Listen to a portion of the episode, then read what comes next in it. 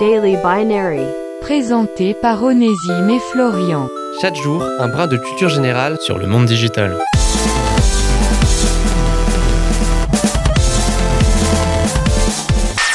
Est-ce qu'il vous est déjà arrivé d'avoir l'impression que votre téléphone portable avait vibré dans votre poche pour, après vérification, vous rendre compte qu'il s'agissait d'une fausse alerte? Eh bien, si vous ne le saviez pas encore, sachez que ce phénomène porte un nom et qu'il touche un nombre très important d'usagers. Le syndrome de la vibration fantôme, une dénomination un brin sensationnelle qui découle simplement d'un contact trop fréquent avec son téléphone portable et son célèbre mode vibreur.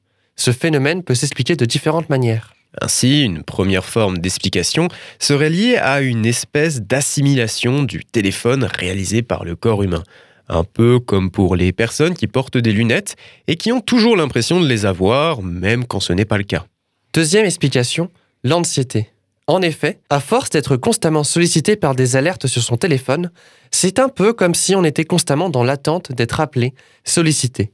Au final, dans l'attente d'une stimulation, on finit carrément par la créer. C'est pour ça que ces vibrations fantômes vont un peu agir comme des formes d'hallucinations sensorielles. Qu'importe la raison derrière cette fameuse vibration fantôme, cela reste au final un phénomène plus intéressant pour ce qu'il nous apprend sur notre rapport avec notre téléphone portable que véritablement dangereux en soi.